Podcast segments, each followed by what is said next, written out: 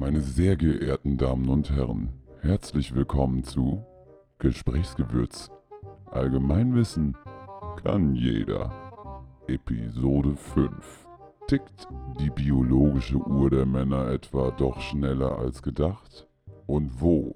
In der DDR oder in der Bundesrepublik wurden schwule Männer und lesbische Frauen weniger menschenverachtend behandelt? Das und mehr jetzt mit Caro und Nico. Three, two, one. Nee, ich hatte überlegt, weil bei Caroline ist ja hinten ein Ne, also ein E, N-E heißt Nein. Und bei Carolina endet es auf einem A, wie bei einem Ja. Carolina ist so ein bisschen süßer, ne? Ja, ich finde, es passt irgendwie besser zu mir, oder? Du bist schon eine Süße. Bin schon eine Süße. So eine Ähm, wir sind so ein bisschen, ein bisschen zu nett zueinander gerade. Findest du? Beleidigen macht Spaß, beleidigen tut gut. Jedoch kommt's immer darauf an, wie man beleidigen tut. A few moments later. Ich habe noch gar nicht meine Notizen rausgeholt. Wie, womit fangen wir denn an? Ähm, gib mal Feedback zu deinen Flenskes hier. Ach so. Nee, das Feedback gibst du. Oh, ich gebe das Feedback. Ich, äh, ich hole das alles einzeln rein und Oh du sagst, was du siehst. Also es geht Okay. um die äh, Episode 3 eigentlich, 4, 4 eigentlich 3, um die Regrow-Episode. Um die drei. Es steht der Titel groß bei Regrow. Da geht, ging es eben um Biogemüse. Es muss Biogemüse sein, weil alle anderen sind mit Keimhämmern besetzt, äh, dass man zu Hause einfach, nachdem man es gegessen hat, weiter anpflanzen kann. Das heißt, einfach immer diese Stumpen abschneiden, Erde stecken oder in Wasser stecken und es wächst theoretisch wieder. Ich habe äh, kurz da nach dieser Aufnahme mal Bio-Knoblauch gekauft und Nicht-Bio-Knoblauch. Oh, geil. Den Nicht-Bio-Knoblauch habe ich inzwischen entfernen müssen, weil es angefangen hat zu stinken. Echt? Alles andere zeige ich dir jetzt mal nach und nach. Okay.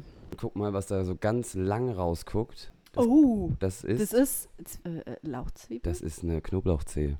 Oh, Das ist, Shame on me. das, sind, das, das ist eben aus den Bio-Knoblauchzehen passiert. Da kommt jetzt eine Pflanze raus und ähm, irgendwann in ein paar. Monaten ist eine ganze Knoblauchknolle drunter. Und aus den nicht-Bio-Knoblauchknollen, äh, die sind rot geworden und ganz weich und irgendwann waren die. Kannst du dich an den Salatstumpen, den ich einfach nur im Wasser stehen hatte, erinnern? ja, Das war ja wirklich einfach nur der abgeschnittene Stumpf. ja. Den habe ich einfach nur in ein Glas Wasser. Ich habe ihn nicht in Erde. Jetzt kommt's. Das habe ich im Übrigen auch gemacht vor drei Tagen. Das ist das Foto, was ich dir geschickt habe. Oh, das ist, das ist aber wirklich heftig. Wie lange ist das jetzt? Wie alt ist es? Okay, also ich habe, das finde ich wirklich jetzt heftig. Also der Stumpfen, der Stumpf ist unten ungefähr so ein so drei, drei Zentimeter Durchmesser und so viereinhalb hoch. Der hat jetzt drei Wochen lang in Wasser gelegen, beziehungsweise gestanden. Und da ist tatsächlich jetzt äh, ein ganzer Salatkopf. Also Kopf ist es ja nicht, so, so Salatblätter. Also du kannst sie ja tatsächlich essen. Also das ist ja, das sind ja richtige Blätter. Das sind ja auch keine Babyblätter oder so, sondern. Und es wächst tatsächlich nach. Also ich finde es wirklich krass jetzt. Also ich- Also jetzt mal weg hier von der Grundschullehrerin. Oh mein Gott, das hast du ganz toll gemacht. Hinzu ist tatsächlich geil. es ist tatsächlich ich finde geil. du hast das glaubwürdig rübergebracht. Dementsprechend Fazit, es lohnt sich. Vor allem das mit dem Lauch, muss ich sagen, das nimmt halt gar keinen Platz weg. ja, Und das wächst so krass schnell nach. Bevor du diese Würzelchen da unten wegschmeißt, warum? Es, du hast was Grünes im, in der Küche, du musst es ja nicht mal auf den Balkon stellen. ja. Stellst es dir auf die Fensterbank, du hast was Schönes Grünes, das wächst mega schnell. In einer Woche hast, hast du da ein Pflänzchen. Ich es ist wirklich krass, dass es funktioniert. Das ist mal so ein bisschen so dieses, also, und dieser Gedanke, dass du es einmal kaufst und dann einfach immer das, das meiste draus rausholst. Das ist der kleine erste Step zum Selbstversorger. Das finde ich voll geil. oder? Ist voll praktisch, macht voll Sinn, ist voll easy. Schnelle Erfolge, Leute. Und noch ein Fun Fact. Mhm. Ist dir schon mal wahrscheinlich nicht aufgefallen, dass früher diese ganzen Töpfchen aus dem Supermarkt schwarz waren? Inzwischen sind sie hellblau.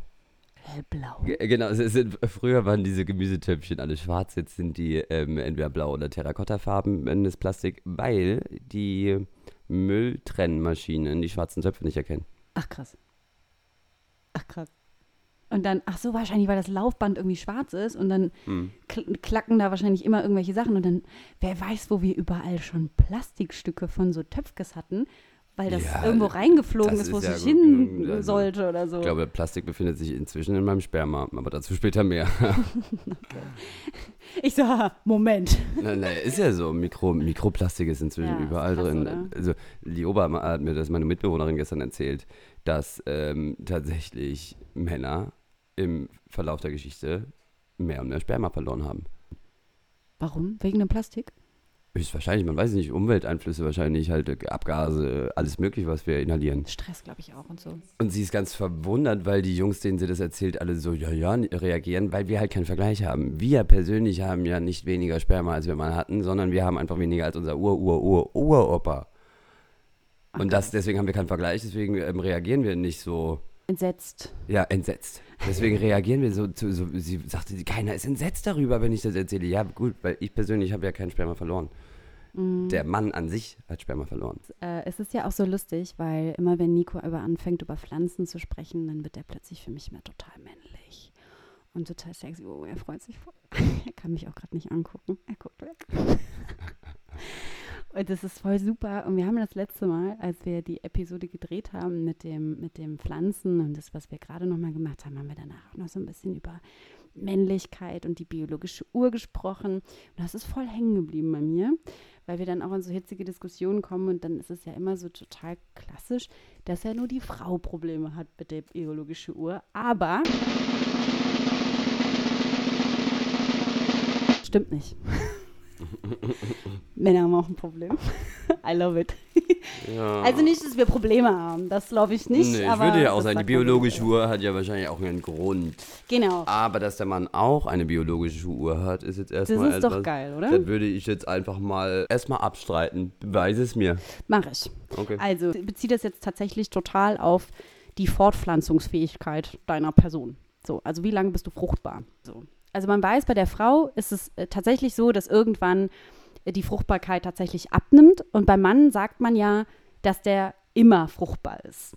So, das ist auch grundsätzlich richtig und es ist darauf zurückzuführen, dass eine Frau mit der Geburt hat jede Frau einen Pool an Eizellen zur Verfügung, aus denen sie dann ab der Pubertät schöpfen kann. Das heißt, sie hat dann einen Ureisprung, Sex und die Möglichkeit der Schwangerschaft. Könntest du irgendwann aufgrund deines äh, deiner häufigen Schwangerschaften unfruchtbar werden, weil eben dein Vorrat ist- weg ist? Deswegen spricht man in der Psychologie oder Biologie auch von, äh, von qualitativen und quantitativen Fortpflanzungsstrategien. Der Mann quanti, die Frau qualitative. Okay. Also man ist limitiert ein Stück weit. Man kann jetzt nicht die ganze. Zeit. Also wahrscheinlich hast du so viele Eizellen, dass du so oft gar nicht schwanger werden könntest, bevor, äh, da, be- bevor du zu alt dafür bist. Aber theoretisch verstehe ich das so, dass eine Frau eine gewisse Anzahl an, an Schwangerschaften quasi zur Verfügung hat. Ähm, sollte die Zeit reichen und sie die aufbraucht, bevor sie eh zu alt ist, dann hat, ist sie schon unfruchtbar aufgrund, sie hat den Vorrat geplündert. Sie hat den Vorratsschrank an Schwangerschaften geplündert. Man sagt das Alter der Frau eine ganz entscheidende Rolle in der Fortpflanzung zu, aber bei den Männern war das bisher immer nicht so. Es war ja auch bis lange Zeit die Frau schuld, wenn der Exakt. König, wenn der König absurd, keinen ne? ähm, keinen Jungen bekommen hat. Also es wurde der Frau alles zugeschrieben. Also wirklich, da, das habe ich auch gedacht, als ich das so ein bisschen nachrecherchiert, dachte ich, wow, das ist, wir sind echt noch ein bisschen hängen geblieben. um das erstmal direkt äh, aufzuklären, obwohl es die Welt schon längst weiß, der Mann ist für das Geschlecht verantwortlich, nicht die Frau. Das hat man natürlich immer daraus abgeleitet, dass die Männer halt immer fruchtbar sind, im Gegensatz zu der Frau. Die Frau kriegt ihre Summe, ihre Eizellen mit während der Geburt. Also du hast schon alle, während du noch in dem Mutterleib deiner Mutter bist und eigentlich noch gar nicht geboren bist. Und der Unterschied halt bei Männern ist, ähm, dass die ja kontinuierlich Sperma produzieren. Das wiederum wird in der Neben Nebenhoden äh, gelagert und dann, wenn der gute Mann kommt, durch das Ejakulat rausgepresst. Wenn das im Nebenhoden gelagert wird, bedeutet das, ich habe da gerade einen Vorrat, Genau. der ja aber wie so eine Frischmilch im Vorratsschrank, äh, wenn, du, wenn du die jetzt nicht le schnell leer trinkst, äh, je länger sie im Vorratsschrank ist. Psst, psst, psst. Ja, ja, ja, ja, ja. Also ich habe ich hab, äh, drei Tipps. Ne? Also, Tipps, Drei Tipps. wichsen, wichsen. also genau, also die Fruchtbarkeit, bei dem Mann ist es so, dass, der, dass er Stammzellen im Hoden und so theoretisch das gesam die gesamte Lebenszeit Samenzellen produzieren kann und damit die ganze Zeit fruchtbar sein könnte. Daher können alte Säcke mit einer geilen jungen Frau Kinder machen. So ganz grundsätzlich. Ich habe mir jetzt mal Metastudien angeguckt und habe ja gesagt, das ist nicht mehr so, dass Männer immer, also ne, theoretisch gesehen ist das so, dass Männer immer Babys machen können. Eine neue Studie zeigt nun, dass die biologische Uhr nicht nur bei Frauen, sondern auch bei Männern tickt. Die Metastudie haben die Wissenschaftler Daten aus 40 Jahren Fruchtbarkeitsforschung ausgewertet, die sagen, dass das Alter der Eltern, also beider Eltern, einen gravierenden Einfluss, also einmal der, für die Gesundheit des Kindes, für die Schwangerschaft oder die Fruchtbarkeit auswirkt. Also das Alter hat Auswirkungen auf Gesundheit, Schwangerschaft und Fruchtbarkeit. Laut der Studie beginnt es zwischen dem 35. und 45. Lebensjahr Sind wir jetzt bei, bei der Frau? Männern. Wir sind bei Oh. Männern.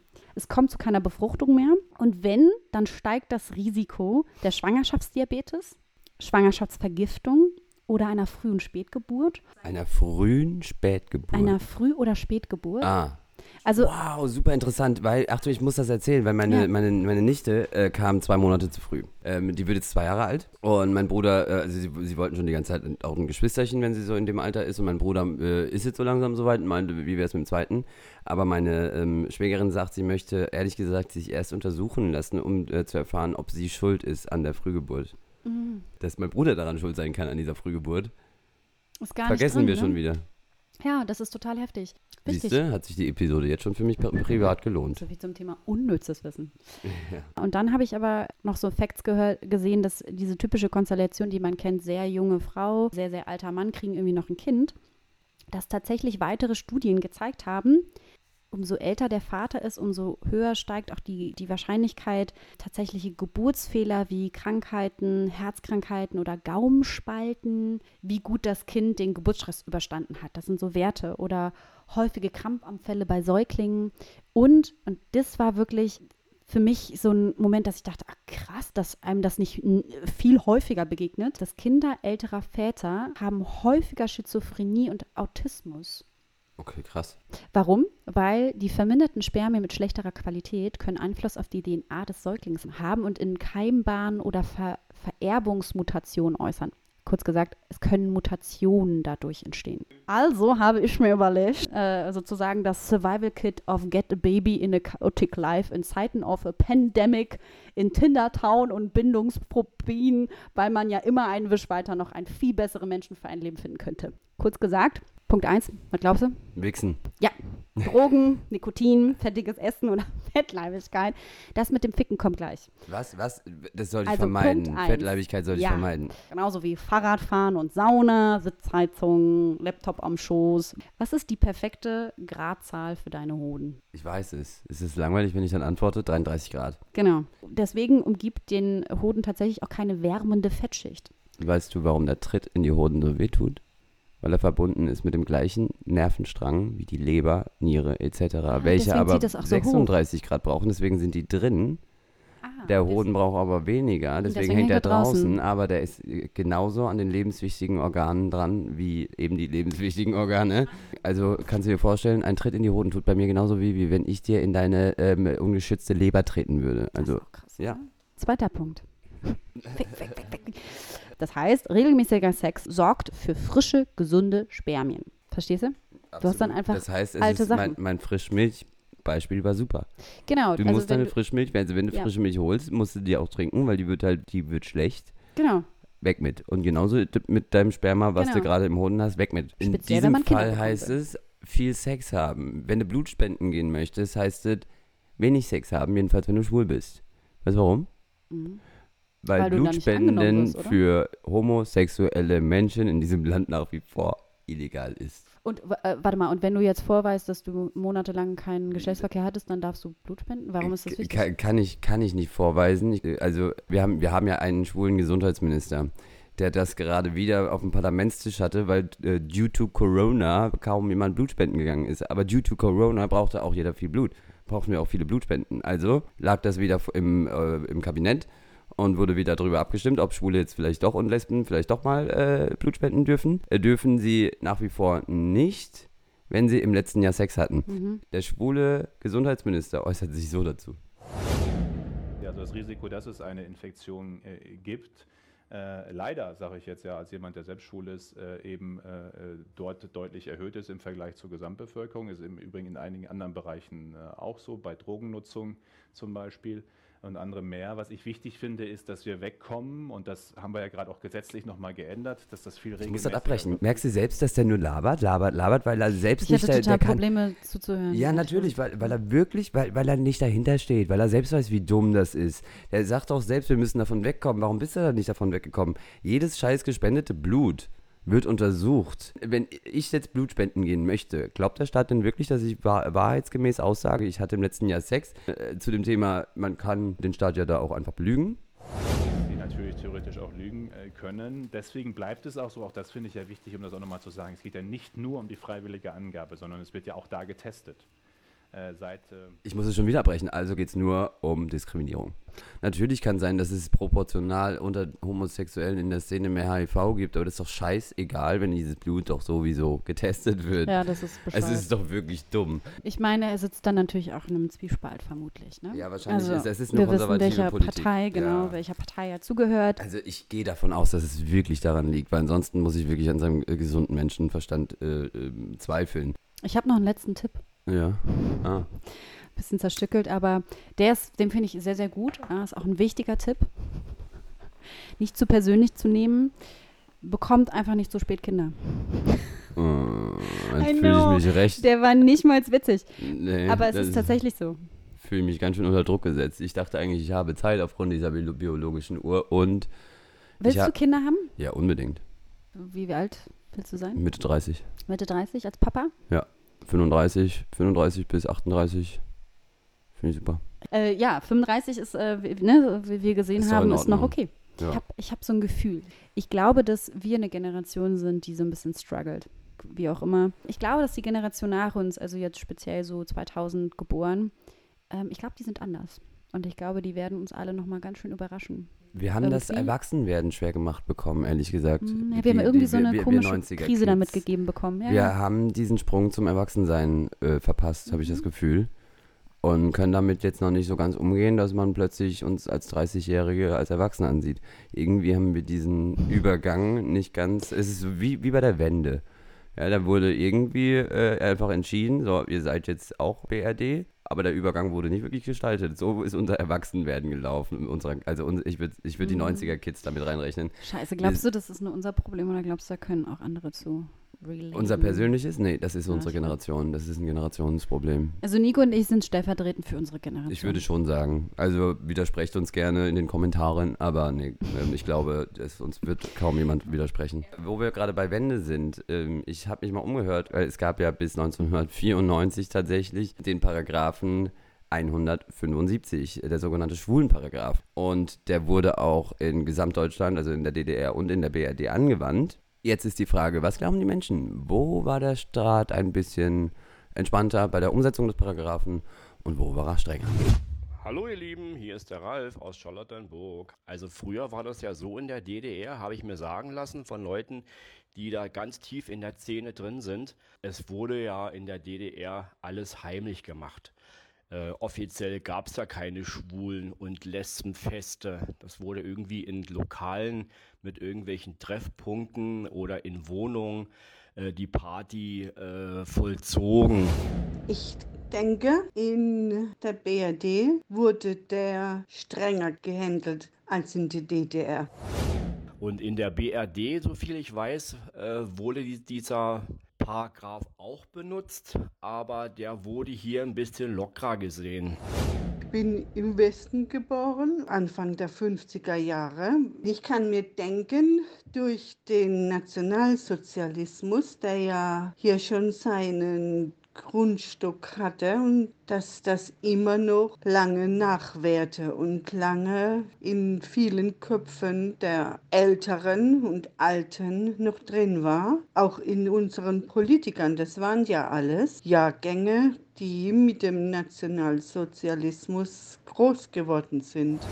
Wenn ich so überlege oder was so meine erste Intention ist, dann äh, würde ich mit eurem ostdeutschen Vorfahren tatsächlich irgendwie auch sagen, dass es im Westen schlimmer war, also der schlimmere Paragraph. Irgendwie begründe ich das damit, dass in der DDR die Frauenrechte irgendwie schon ein bisschen weiter waren und gelockert waren. Gleichzeitig auch die Kirche vom Staat ja durch das Regierungssystem in der DDR auch sehr getrennt war. Deshalb würde ich irgendwie sagen, dass es in der DDR liberaler war, weil man da jeden zum Arbeiten gebraucht hat.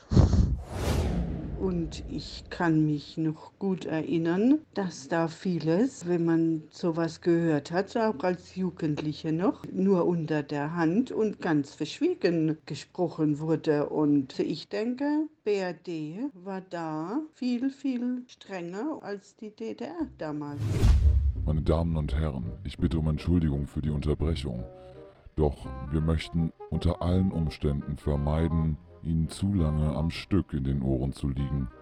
Drum sind die Ausgaben von Gesprächsgewürz, Allgemeinwissen kann jeder, auf ein Minimum limitiert. Damit wir uns inhaltlich nicht überwerfen, gönnen wir Ihnen an dieser Stelle eine kleine Pause. Das ist Ihre Gelegenheit, mitzuraten. In welchem der beiden deutschen Staaten ging man liberaler mit seinen homosexuellen Mitbürgerinnen und Mitbürgern um? A. Im liberalen Westen oder B. Im sozialistischen Osten? Raten Sie mit, gewinnen Sie nix und sind Sie wieder dabei bei Teil 2 von Episode 5 Gesprächsgewürz Allgemeinwissen kann jeder. Und unter uns schon mal vorab, der zweite Teil wird besser. Richtig.